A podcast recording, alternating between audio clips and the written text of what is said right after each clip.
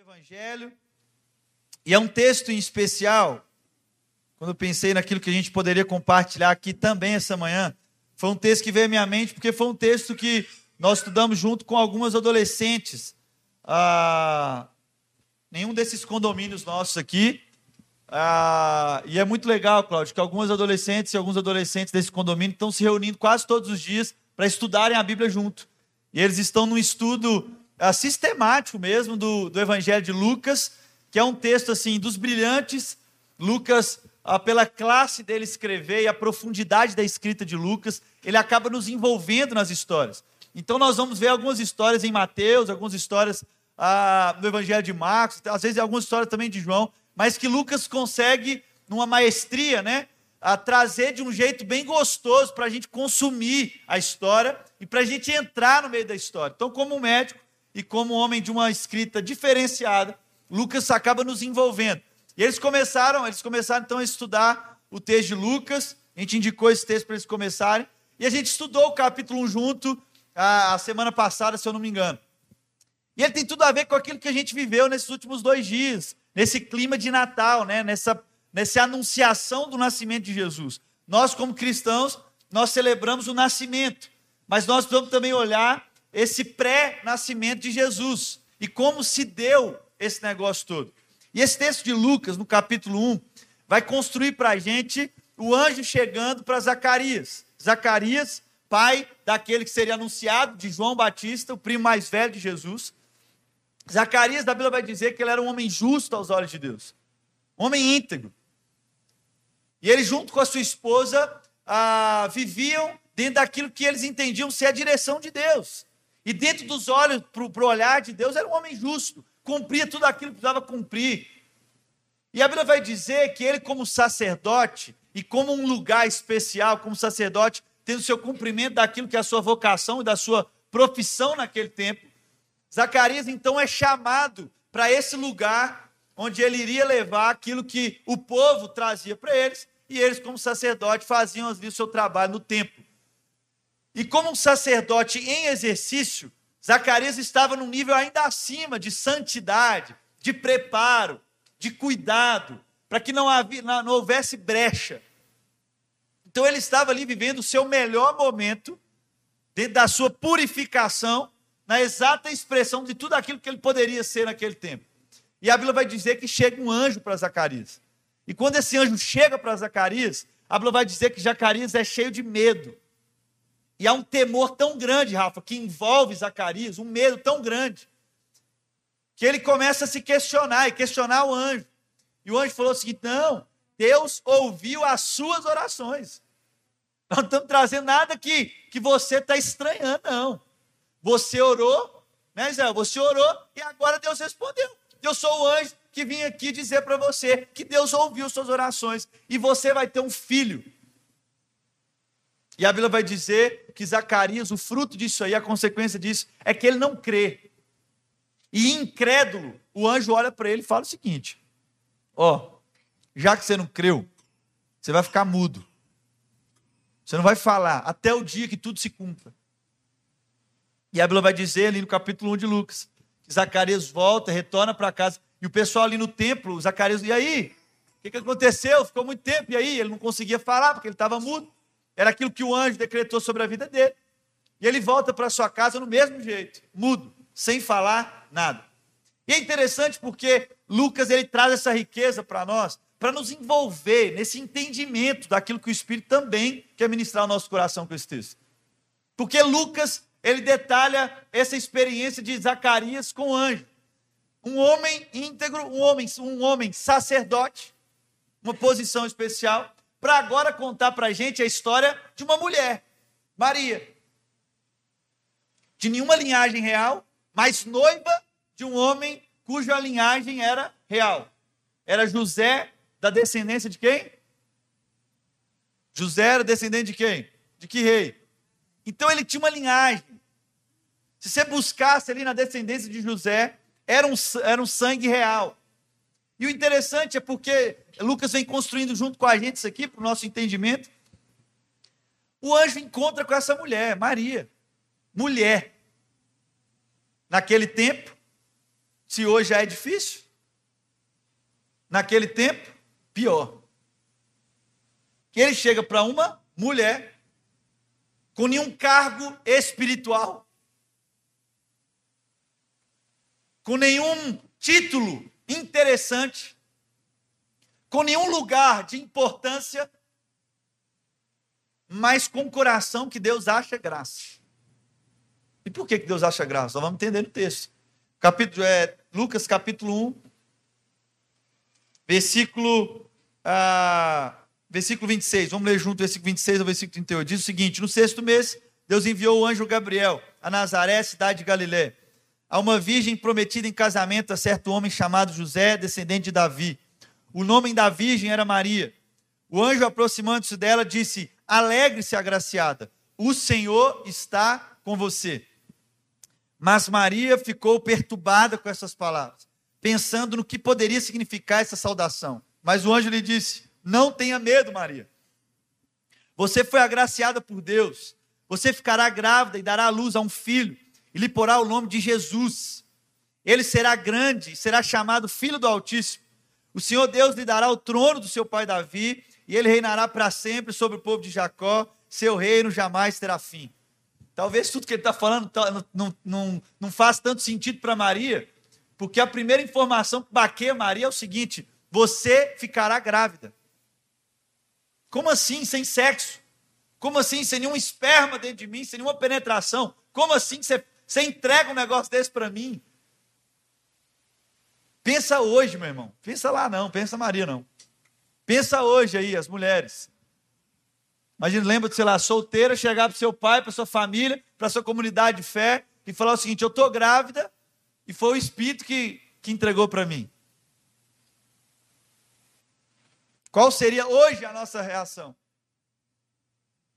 Então é Maria, mulher, sem nenhum cargo de importância, recebendo uma palavra muito importante de um anjo que tinha nome, Gabriel. E ele vai dizer: Nós vamos colocar um fim dentro disso aí. E a Bíblia vai dizer o seguinte: ah, depois dela perguntar, versículo 34, Maria perguntou ao anjo: Como acontecerá isso se sou virgem? O anjo respondeu: O Espírito Santo virá sobre você, e o poder do Altíssimo a cobrirá com a sua sombra.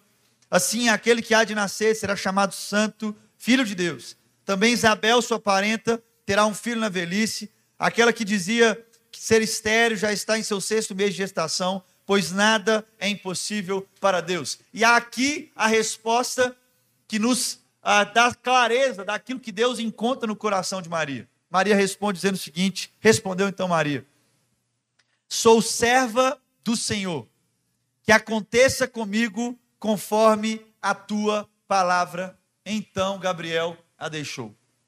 Está aqui Maria como eu disse e enfatizei muitas vezes, mulher sem um lugar de importância, tendo a mesma reação de Zacarias. Porque a crise, quando a gente vai ler o Evangelho, debruçado dentro do Evangelho, nunca foi ter medo. Porque a Bíblia vai dizer que o verdadeiro amor lança fora o quê? O medo. Então, para o verdadeiro amor lançar fora, esse medo precisa estar onde? Precisa estar dentro de nós. Então, o medo é natural e é necessário para que o verdadeiro amor venha e lance fora esse medo. Então, medo para Zacarias e para Maria está tudo certo. Mas o que difere aqui é que Zacarias, o homem de Deus, justo aos olhos de Deus, ele não que ele não creu. E nós vemos uma Maria aqui que tinha todas as circunstâncias difíceis, todas as circunstâncias complicadas. E é interessante porque nós crescemos, eu cresci pela, é, pelo menos, né? Quem cresceu numa comunidade de fé, numa igreja local? Quem cresceu numa igreja? Amém. Então você, você cresceu na igreja, talvez você que não cresceu, tenha visto muitos filmes na infância. Aqueles filmes que nos ajudam, nos ajudavam a entender a história, né? Lá sempre no Ministério Infantil, sempre quando não tinha licença, colocava um filminho daquele ali e nos ajudava a entender na nossa criatividade, no lúdico. E é interessante porque eu cresci vendo as cenas, ah, e eu lembro isso muito bem, daqueles desenhos de, de José, a Maria grávida daquele jeito, e ele correndo, batendo na, na, porta, e a pessoal olhando assim, fechando, dizendo não tem lugar, não tem lugar. Outros desenhos mais, ah, mais aflorados e, para mim, mais criativos, que vinham com musical, ele vinha dizendo que não tinha lugar, não tinha lugar, estava lotado, estava lotado. Isso a gente entende no Evangelho que não é bem assim. Não é que não tinha lugar. José era da linhagem de Davi. Quem não queria receber aquele que poderia ser também descendente de Davi em casa? A pessoa podia tirar e colocar o melhor lençol, porque há um descendente do rei Davi que iria nascer na minha casa, na minha cama. Mas a questão não é essa. A questão é que o povo olhava para Maria e dizia o quê? Está aí uma prostituta. Está aí uma mulher que engravidou sem ter relação. Pelo amor de Deus, que história é essa? Uma mãe, talvez solteira, se José não tivesse fugido. Mas essa história está muito estranha. Ela era noiva e teve filho. Na minha casa você não entra. Eu não recebo esse tipo de gente. Eu não, recebo, esse tipo de pessoa na minha casa. Aqui não tem lugar. Então não é que Jesus não nasceu em alguma outra casa, algum hospital, porque não tinha lugar. Era o peso da responsabilidade que Maria assumiu. Por quê? É Maria nos ensinando que o Evangelho não é sobre um lugar de importância. O Evangelho é sobre um lugar de obediência. E esse lugar nos transporta para aquilo que é a vontade do nosso Pai. Então, quando Maria ouve do anjo essa informação, por mais que aquilo a levaria em lugares extremos, como nós vimos aqui, como nós sabemos, ela não foi recebida em nenhum lugar e teve que ter Jesus, como a gente ouviu, e talvez na sua casa tinha lá isso bem configurado, o seu condomínio, nas praças. Jesus teve que nascer naquela estemaria, por quê? Porque uma mulher ousou a orar a seguinte oração: Senhor, entenda, eu sou tua serva. Faça comigo conforme a tua palavra. É Maria dizendo o seguinte: Senhor, Senhor sabe, eu sou tua serva. Faça comigo do teu jeito. Está tudo certo. Da minha vida, faça comigo da tua forma. Maria não calculou aquilo que as pessoas iriam pensar. Maria não perguntou para o anjo como ela explicaria isso para as pessoas. E mesmo perguntando para o anjo, e a gente aprendeu que, ainda mais nessa comunidade, que perguntar é muito bom e é importante e é saudável. Maria não pergunta como ela vai explicar para aquilo que as pessoas vão pensar dela. Ela pergunta como isso se dará.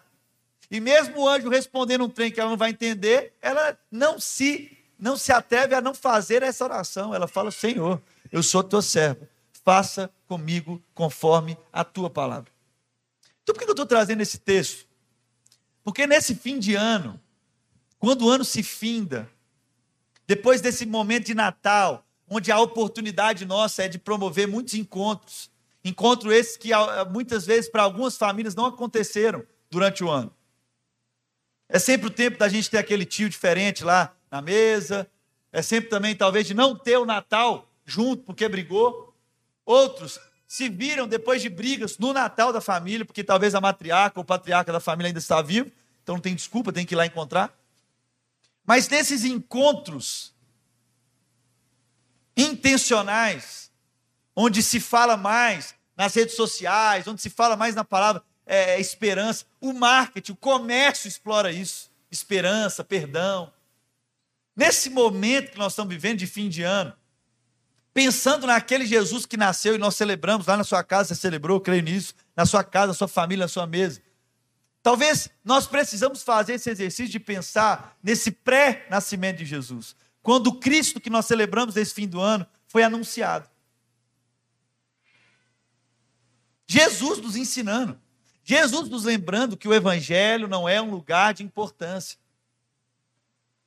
O Evangelho é sobre um lugar da obediência. E obedecer é fazer aquilo que o Pai manda. É, é isso que Mateus vai dizer.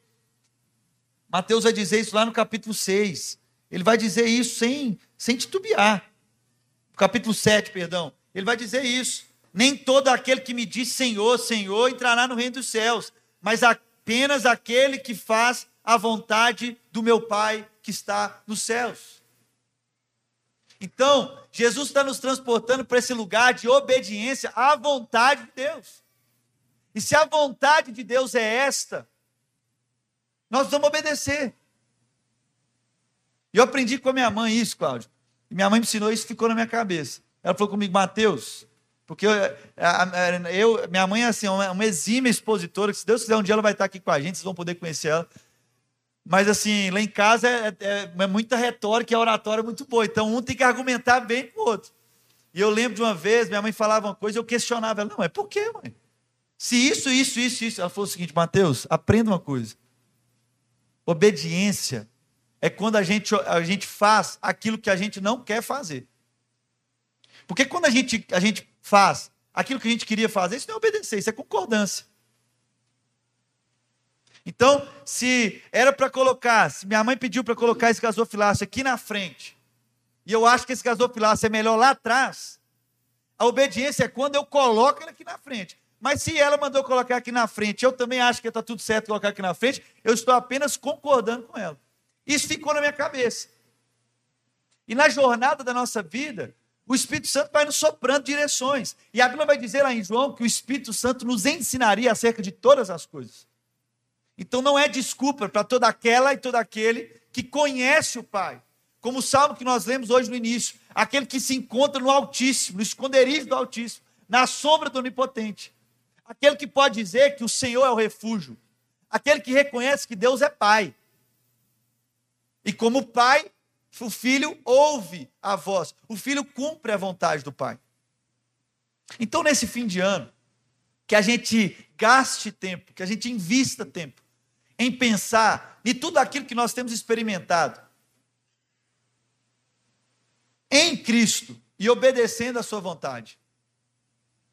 Entendendo que Zacarias era um homem de Deus.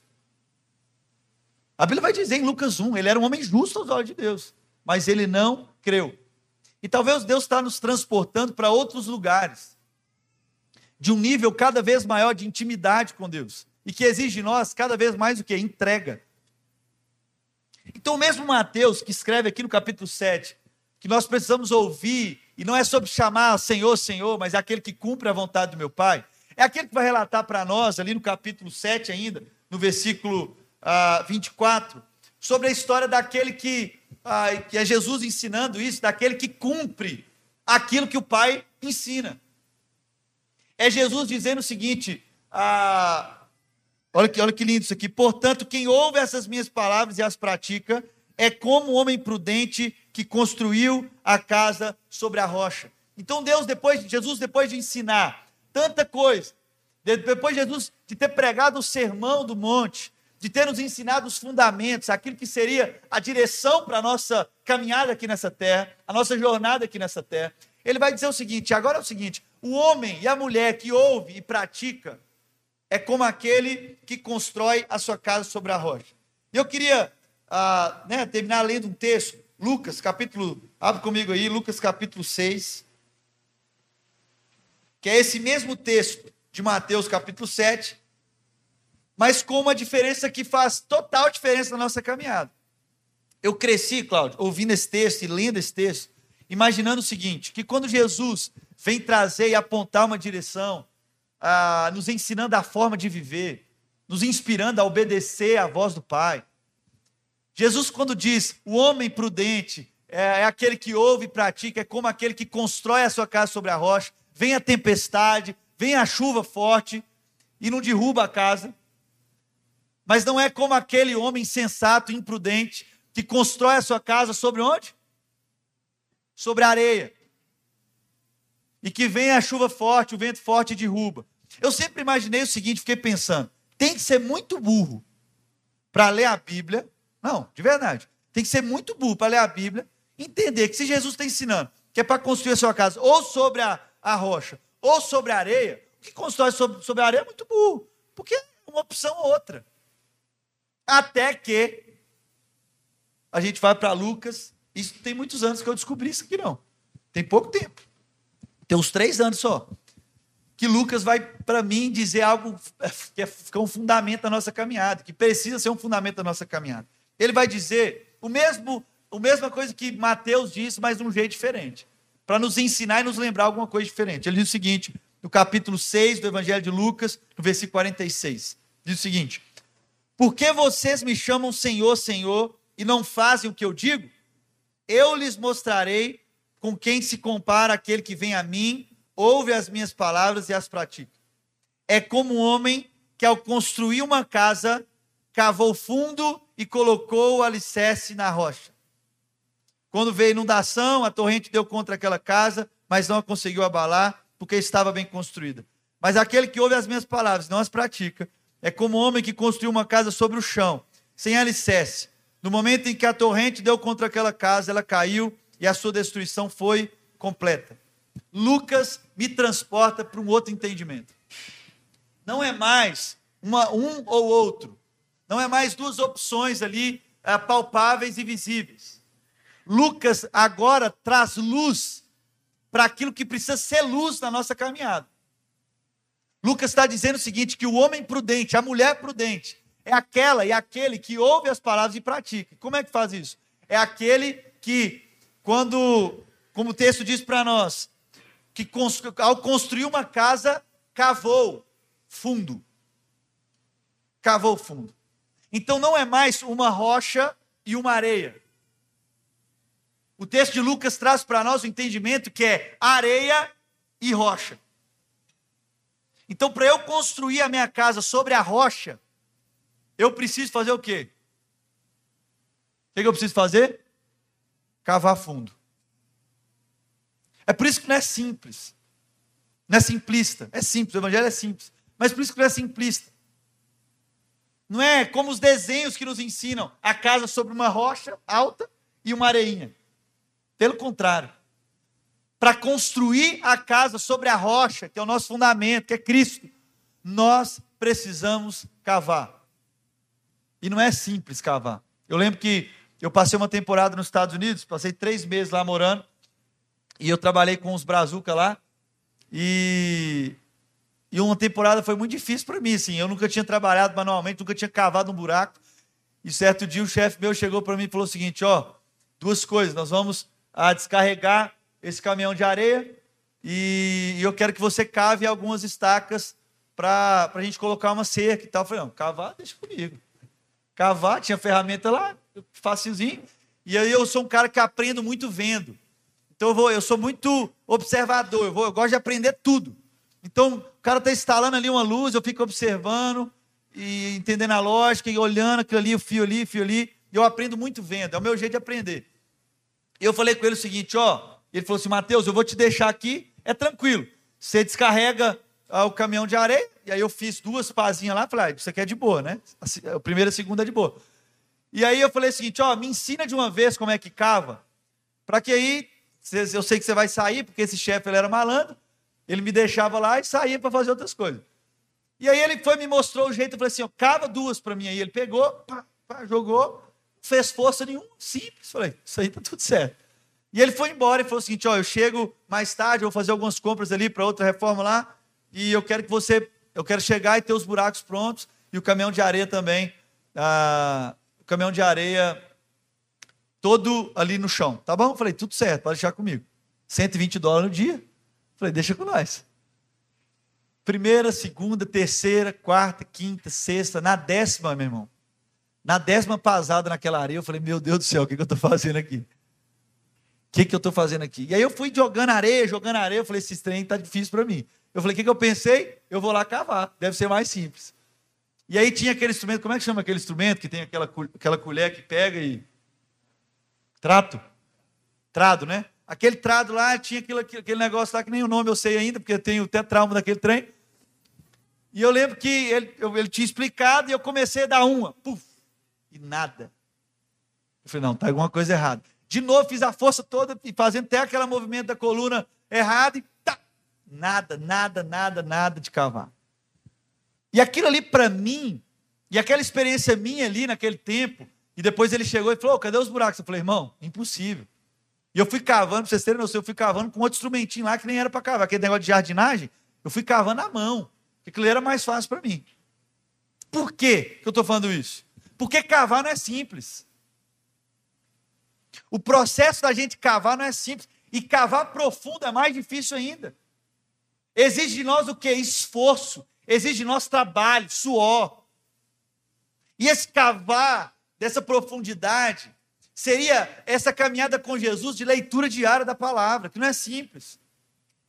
É vida de oração, é vida de entrega, é vida de relacionamento. E a gente aprende aqui todos os domingos sobre isso. Que como o preço da relação custa caro.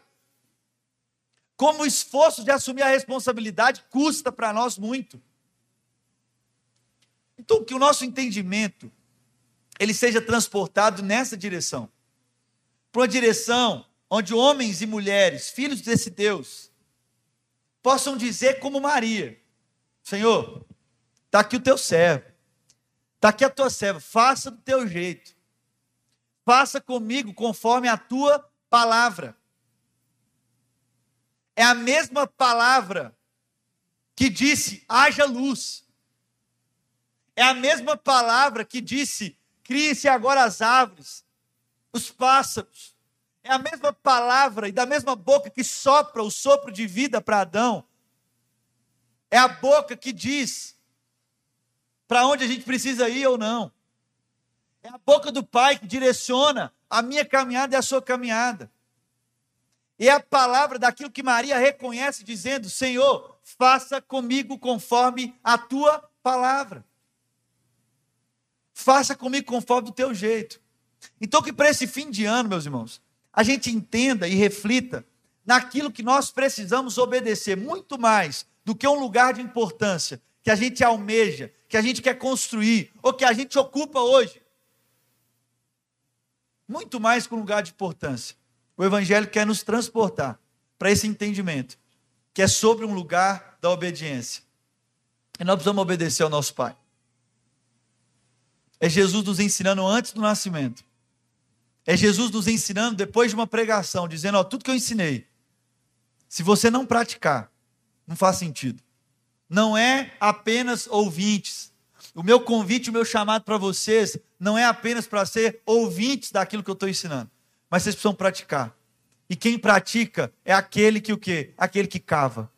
Então, que para esse fim de ano, a nossa busca, né, Cláudia? A nossa busca seja cavar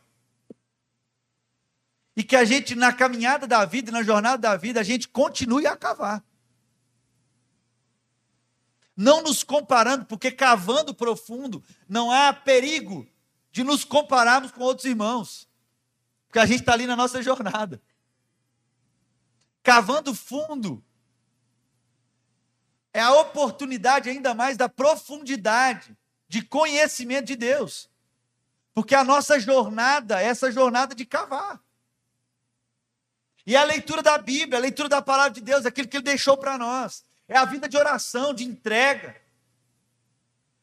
É a vida de encontros, onde o Espírito Santo vai nos direcionando e nos ensinando acerca de todas as coisas. Então não é sobre um curso de teologia, não é sobre uma faculdade, não é sobre um curso superior. É sobre alguém que prometeu que nos ensinaria. O Espírito Santo de Deus. Então não é sobre Cláudio, não é sobre Paulo Júnior, não é sobre quem está aqui na frente ensinando. É sobre um Espírito que prometeu que nos ensinaria.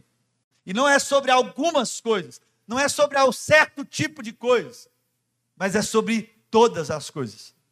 Então o Espírito Santo quer nos ensinar no seu trabalho, na sua família, na sua casa, na sua vizinhança, aqui na nossa comunidade.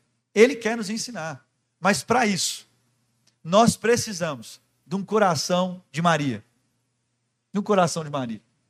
De dizer: Senhor, eu sou teu.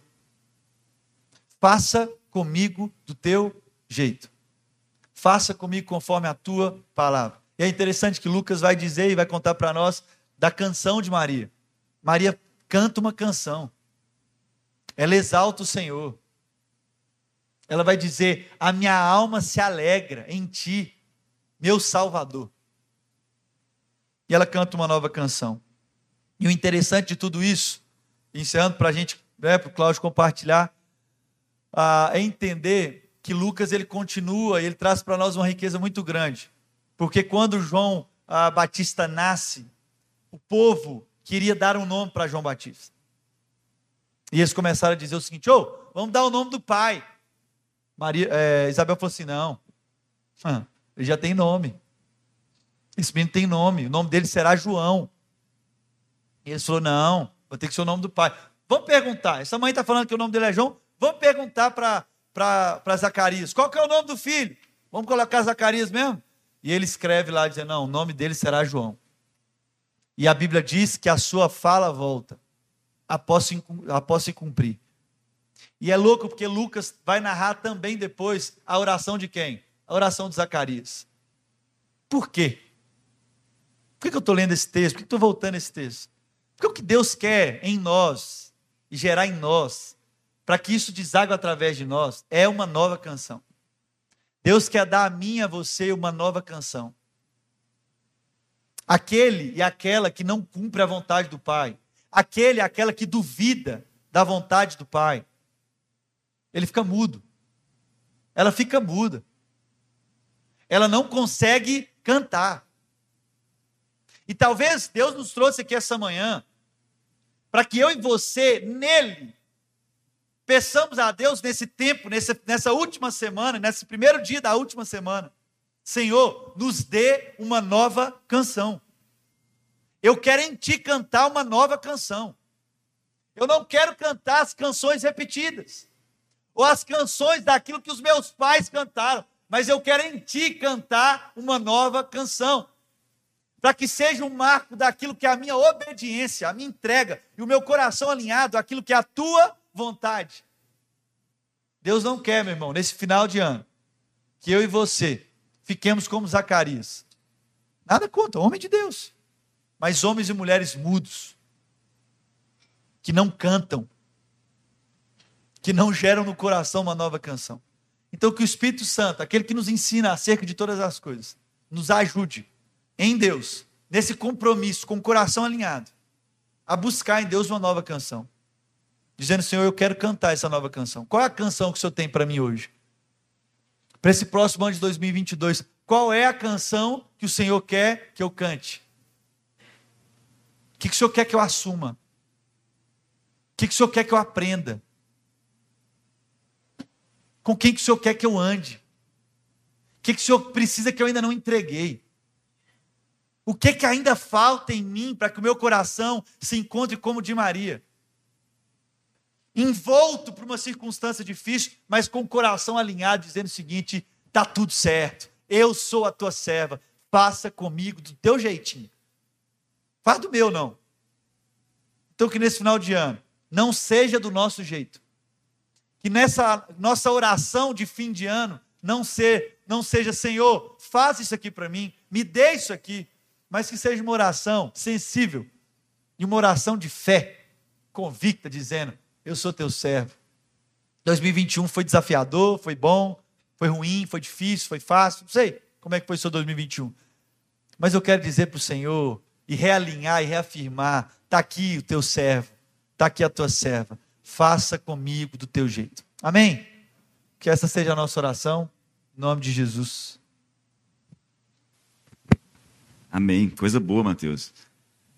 Para quem não conhece, esse é o Mateus, viu, gente? Mateus é um jovem que está aqui com a gente, fazendo um trabalho muito profundo com os nossos filhos mais novos aí. Muito bom vocês saberem, o Mateus foi prometido em casamento a Marcela, talvez ninguém saiba também, né? Você foi contando a sua história aí dos Estados Unidos, eu lembrei de uma história. É, eu sou engenheiro civil, então a questão que o Mateus está contando aqui de fazer fundação, é, hoje nem tanto, porque os nossos equipamentos melhoraram muito. Por exemplo, esse equipamento que você comentou aí quase não é usado mais. Os equipamentos evoluíram Tinha muito. Tinha que avisar para o meu chefe lá, né? É, já, já tem tempo isso, né?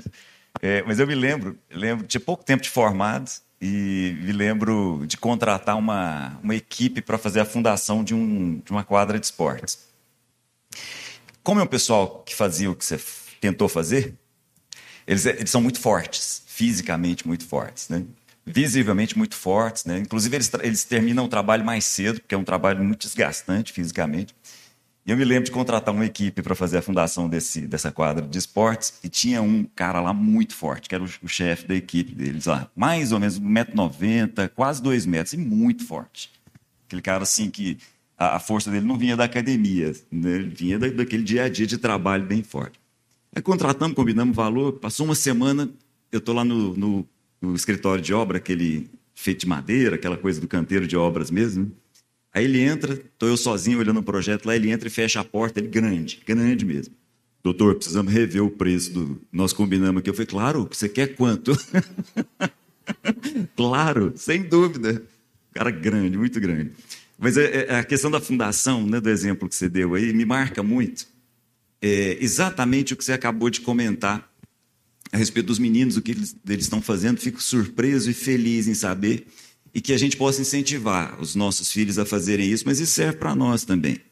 Eu fiz parte de uma história onde a, a, nossa comunidade era muito pequena, quando eu conheci a mensagem do Evangelho com 15 anos, minha comunidade era uma comunidade pequena, pequena mesmo, 50, 70 pessoas, que não tinha nem financeiramente condições de, de, de ter um pastor, né? Então, algumas pessoas, como dois médicos, inclusive um deles é o Marcos Augusto Filisbino, que talvez até esteja aí junto com a gente, está sempre aí no online, participava, e aí nós nos reuníamos muito. Jovens de 15, 16, 17, em geral nenhum com mais de 18 anos para ler a Bíblia e conversar a respeito. Não havia uma figura sacerdotal entre nós ali. E que ele era muito positivo, porque de fato, ao abrir as escrituras, era o Espírito Santo que nos ensinava a todos. A gente fazia isso muito, uma, duas, três vezes por semana, às vezes dois, às vezes três, às vezes cinco.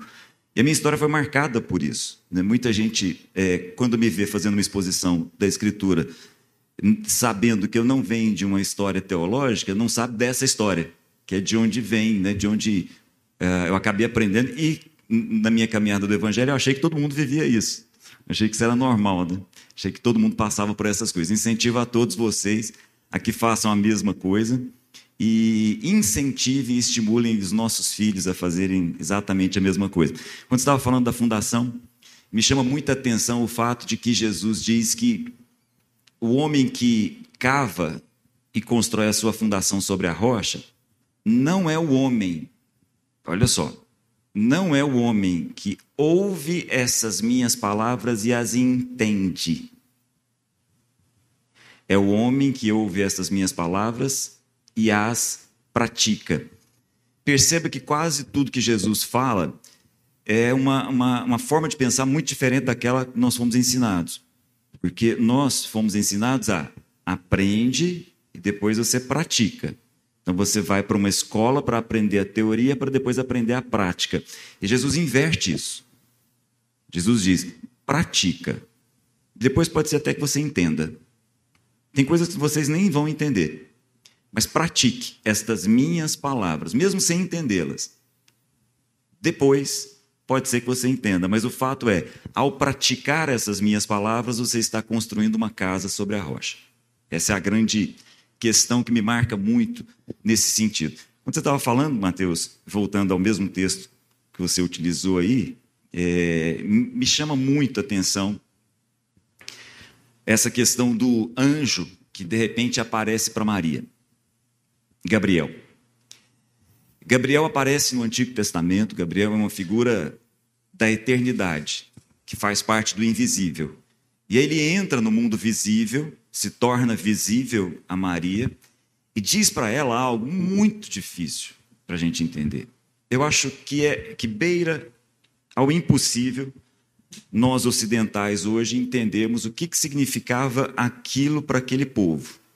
Dizer que ela estava grávida e dizer que o seguinte: quem está aí no seu ventre será grande e será chamado Filho do Altíssimo. Difícil da gente captar isso. Além disso, diz assim: o Senhor Deus lhe dará o trono de seu pai Davi, e ele reinará para todo o sempre. Seu reino jamais terá fim. Para nós é difícil captar isso daqui. É muito difícil a gente a gente é, absorver o espírito daquele, daqueles dias do primeiro século. Muito difícil. A expectativa, o próprio Lucas nos fala a respeito disso. A expectativa a respeito dessa figura que viria era muito grande.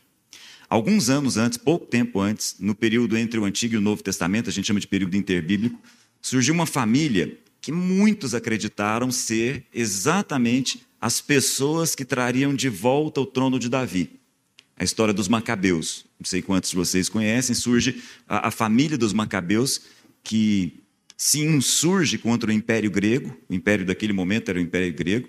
O Império de Alexandre o Grande se divide e uma parte dele acaba tomando conta daquela região ali aonde o, que nós chamamos hoje de Palestina, ficou sob a cargo, ficou debaixo de um homem muito, muito truculento, chamado Antíoco. E aí, num determinado momento, uma família de sacerdotes se insurge contra. E eles, por incrível que pareça, vivem mais ou menos 50 anos de liberdade, liberdade religiosa, liberdade política.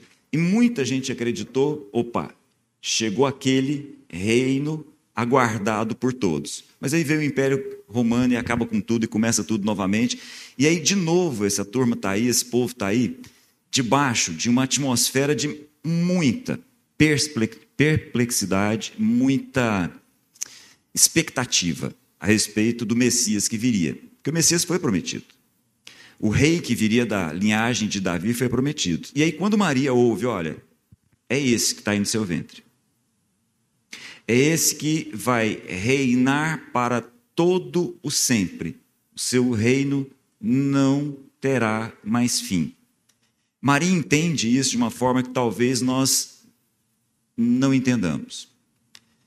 Eu, eu tenho comigo, Mateus, você foi contando aí da sua, da sua infância né, dentro da, da igreja, e eu fico vendo que muitas das leituras que a gente faz da Bíblia, principalmente do Antigo Testamento, mas não só, são leituras que a gente faz como quem conta uma história para uma criança. Eu fico vendo, por exemplo, né, a história de José, José do Egito, não José aqui, José do Egito é aquela história que a gente conhece bem daquele homem que é vendido pelos irmãos, é levado para o Egito, ocupa uma posição proeminente no Egito.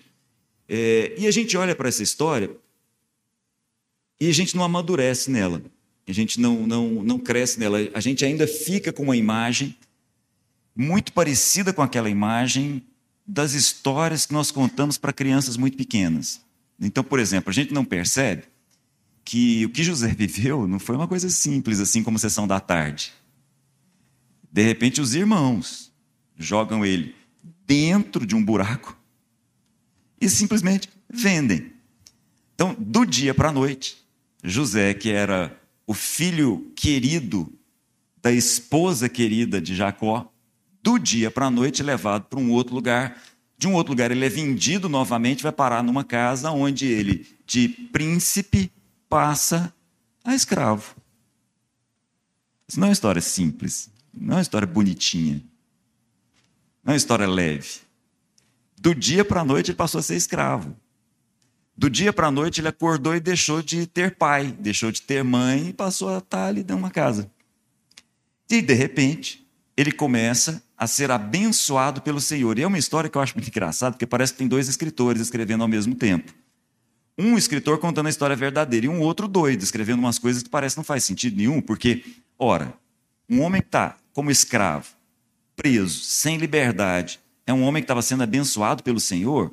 É, ele estava sendo abençoado pelo Senhor. Por isso tem a impressão que tem. Inclusive, tem teólogos que dizem que tem dois escritores escrevendo ali. Né? E, e, de repente, ele cresce naquela casa, José.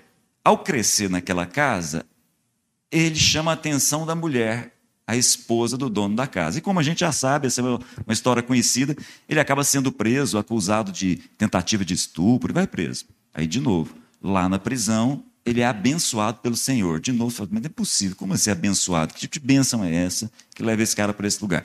E aí é uma história que a gente já sabe. Só que a gente tende a terminar essa história no momento em que José ocupa o lugar de importância no Egito. E fica parecendo que, depois de ser extremamente injustiçado, Moisés agora recebe de Deus uma retribuição. Ele agora ocupa um lugar importante. Gente, essa é só a metade da história de José.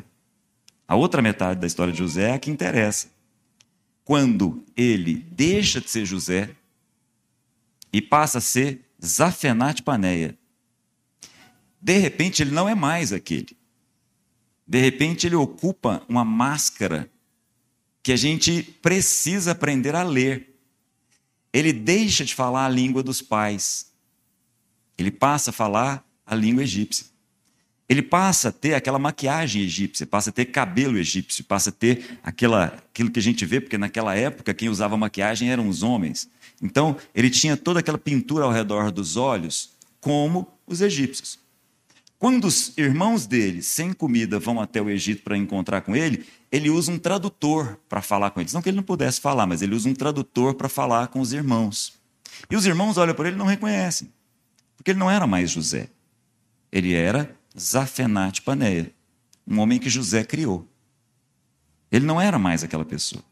E aí vem a história de José que a gente não conta, que é na hora em que José se coloca diante dos irmãos e diz assim: eu sou José.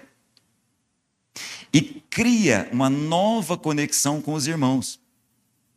Essa é a história de José, verdadeira, daí para frente. A história de irmãos que foram novamente unidos num laço profundamente, essencialmente espiritual. Os irmãos têm dificuldade de acreditar nisso. Tanto quando o pai morre, eles vão lá e falam: Ó, oh, nosso pai falou que era assim, assim, assado, e não vai matar a gente, não. não. Vocês não entenderam. Eu já entendi, já captei que o mal que vocês intentaram contra mim, Deus transformou em bem. Porque ele entendeu algo que a gente precisa aprender com José: que Deus transforma o mal em bem. E só Deus. Nós temos a grande capacidade de transformar coisas boas em coisas más. Mas Deus transforma o mal em bem. Isso é muito profundo na vida de José. Então eu, eu acho que a gente precisa reler algumas coisas, né? como por exemplo, reler essa, essa, essa história aqui, porque quando, quando o anjo usa essa expressão, o Senhor Deus lhe dará o trono de Davi e ele reinará para todo sempre, seu reino jamais terá fim, ele está fazendo referência a um outro personagem. Um personagem que também me parece muito marcado pelas histórias que a gente vê em desenhos animados contados para criança, que é a história de Daniel.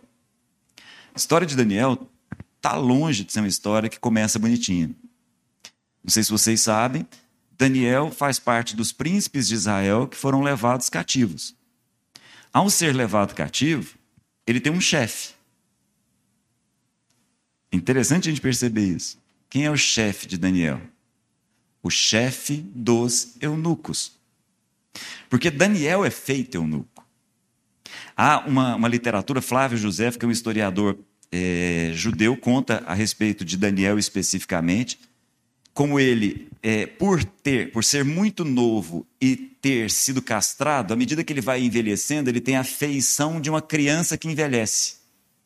Porque por não ter os hormônios que ele deveria ter na idade que ele deveria ter, ele vai envelhecendo, mas deixa de ter feições masculinas. Então, ele é como uma criança que vai envelhecendo. Esse é Daniel. Não é a história que a gente ouve, né? Não é a história que a gente conta. Não é uma história bonitinha. Mas é Daniel, o homem que, semelhante a José, interpreta sonhos e também tem sonhos. É importante a gente entender essas coisas. Porque é de Daniel que surge essa frase. E eu acho muito apropriado pensar nessa frase agora no período do Natal. Acho muito bom a gente raciocinar a respeito disso. Daniel é o homem que, como a gente já sabe, interpreta o sonho de Nabucodonosor. Nabucodonosor tem aquele sonho que todo mundo já deve saber, bem, bem conhecido, daquela estátua com vários, vários é, materiais até chegar aos pés. E é, é, Daniel interpreta Nabucodonosor como sendo a cabeça de ouro. Mas o que interessa nessa, nessa visão que Nabucodonosor tem num sonho e Daniel interpreta é que uma pedra se solta sem auxílio de mãos humanas e destrói todos os reinos que vêm ali. Jesus interpreta a si mesmo como essa pedra. A pedra que cairia sobre muitos e transformaria muitos em pó. Exatamente o que aconteceu com aquela estátua. Exatamente a mesma coisa. Daniel, mais adiante, Daniel é uma figura muito interessante. Daniel vive os reinados lá de Nabucodonosor, depois passa por Beltzazar e vai até Dario, vai até Ciro. Então ele vive tanto a Babilônia quanto a Pérsia. Morre velhinho, morre próximo dos 100 anos e é respeitado em todos os lugares por onde ele passa, por todos, desde o Império Babilônio até o Império Medo-Persa. E aí Daniel começa a ter sonhos também. Então, por exemplo, Daniel tem um sonho que para nós é muito estranho, porque não faz parte da nossa cultura, e ele fica muito, inclusive, impressionado com o próprio sonho. Daniel tem um sonho que um dia está lá, de repente, ele percebe ventos que fazem surgir quatro animais estranhíssimos do mar. Um parecia um urso, mas tinha asa. O outro não tinha nem jeito de descrever, tão estranho que era. A gente costuma traduzir como besta, né? porque é um animal é, que não parece os animais de uma forma geral. Então são quatro animais. Ele fica lá sem entender. O próprio sonho é interpretado, nós não precisamos interpretar. O anjo que está ali no sonho diz assim: são quatro reinos. A gente costuma dizer que são os reinos babilônico, depois o reino medo-persa, o reino grego, depois o, o, reino romano, o império romano. Independente disso, se é esse, não é o o que interessa é o seguinte: ao interpretar o sonho, o anjo diz assim: vários reis, vários reinos, vários impérios vão passar por aqui. Mas vai chegar uma hora em que um rei vai surgir. E o seu reino durará para sempre. Aí o sonho diz assim no final: Daniel, essas são palavras a respeito do fim dos tempos. Fim dos tempos começa exatamente quando esse rei chega. É exatamente aí. Anos depois, anos depois, Daniel tem outro sonho. Um sonho de um bode e de um carneiro. Um bode com um chifre central, um carneiro com dois, dois chifres, e eles brigam ali intensamente. Ao brigar de novo, ele fica sem entender. E aí, de novo, olha, são dois reinos. Inclusive, na interpretação, o próprio anjo que interpreta o sonho diz assim: tá, é o Império Medo-Persa e o Império Grego. Mas não se preocupe. Dos céus vai vir aquele que reina de eternidade a eternidade, para todo sempre. O Natal deveria nos fazer lembrar isso. O rei que pisou na terra e começou o seu reino. Essa é a mensagem de Jesus. É importante entender isso. A mensagem de Jesus é essa: o reino de Deus está próximo, está próximo de todos vocês. Essa é a mensagem de Jesus. Porque Jesus é o rei que pisou aqui. Ao pisar aqui, ele assumiu na cruz e expôs publicamente para todos os universos visíveis e invisíveis quem é o rei. E ele reina de eternidade a eternidade, e o seu reino nunca mais terá fim. Esse é Jesus. A visão de João em Apocalipse mostra Jesus já no outro lugar, no trono, que é onde ele está, nesse momento, reinando. Só que aí, estava vendo o Haroldo aqui, lembrando, Haroldo fez uma pergunta que é uma pergunta que a gente sempre ouve. E por que é que os judeus não perceberam em Jesus o rei? Essa é uma pergunta, né? E a, a, pergunta que eu fico pensando é a seguinte: será que foram só os judeus que não perceberam? Será que nós, aqui, nós, aqui, nós que estamos aqui hoje, nesse instante, será que nós percebemos que Jesus é o Rei? Porque o reino de Jesus, ele vem de uma outra dimensão e ele atua numa outra dimensão. Porque o reino que todos esperavam era um reino que libertasse as pessoas de Roma naquele momento. E o reino que Jesus vem instaurar vem nos libertar de nós mesmos, das piores prisões que nós poderíamos ter, da pior escravidão que podia existir. O reino é para o nosso interior. O reino de Jesus vem para dentro de cada um de nós. E é esse reino que nos coloca numa situação de liberdade também eterna. É esse o reino. Isso não significa dizer que ele não tenha as rédeas de tudo. Não, não é isso. Tem sim. O cedro é de ferro. O cedro que está à mão direita de Jesus nesse instante, no trono de onde ele reina, reina sobre todos, sobre tudo, inclusive sobre aquilo que nós não estamos enxergando agora. Reina sobre anjos e demônios. Reina sobre impérios e impérios. Mas acima de tudo, ele veio para criar em nós o reino invisível do seu Pai.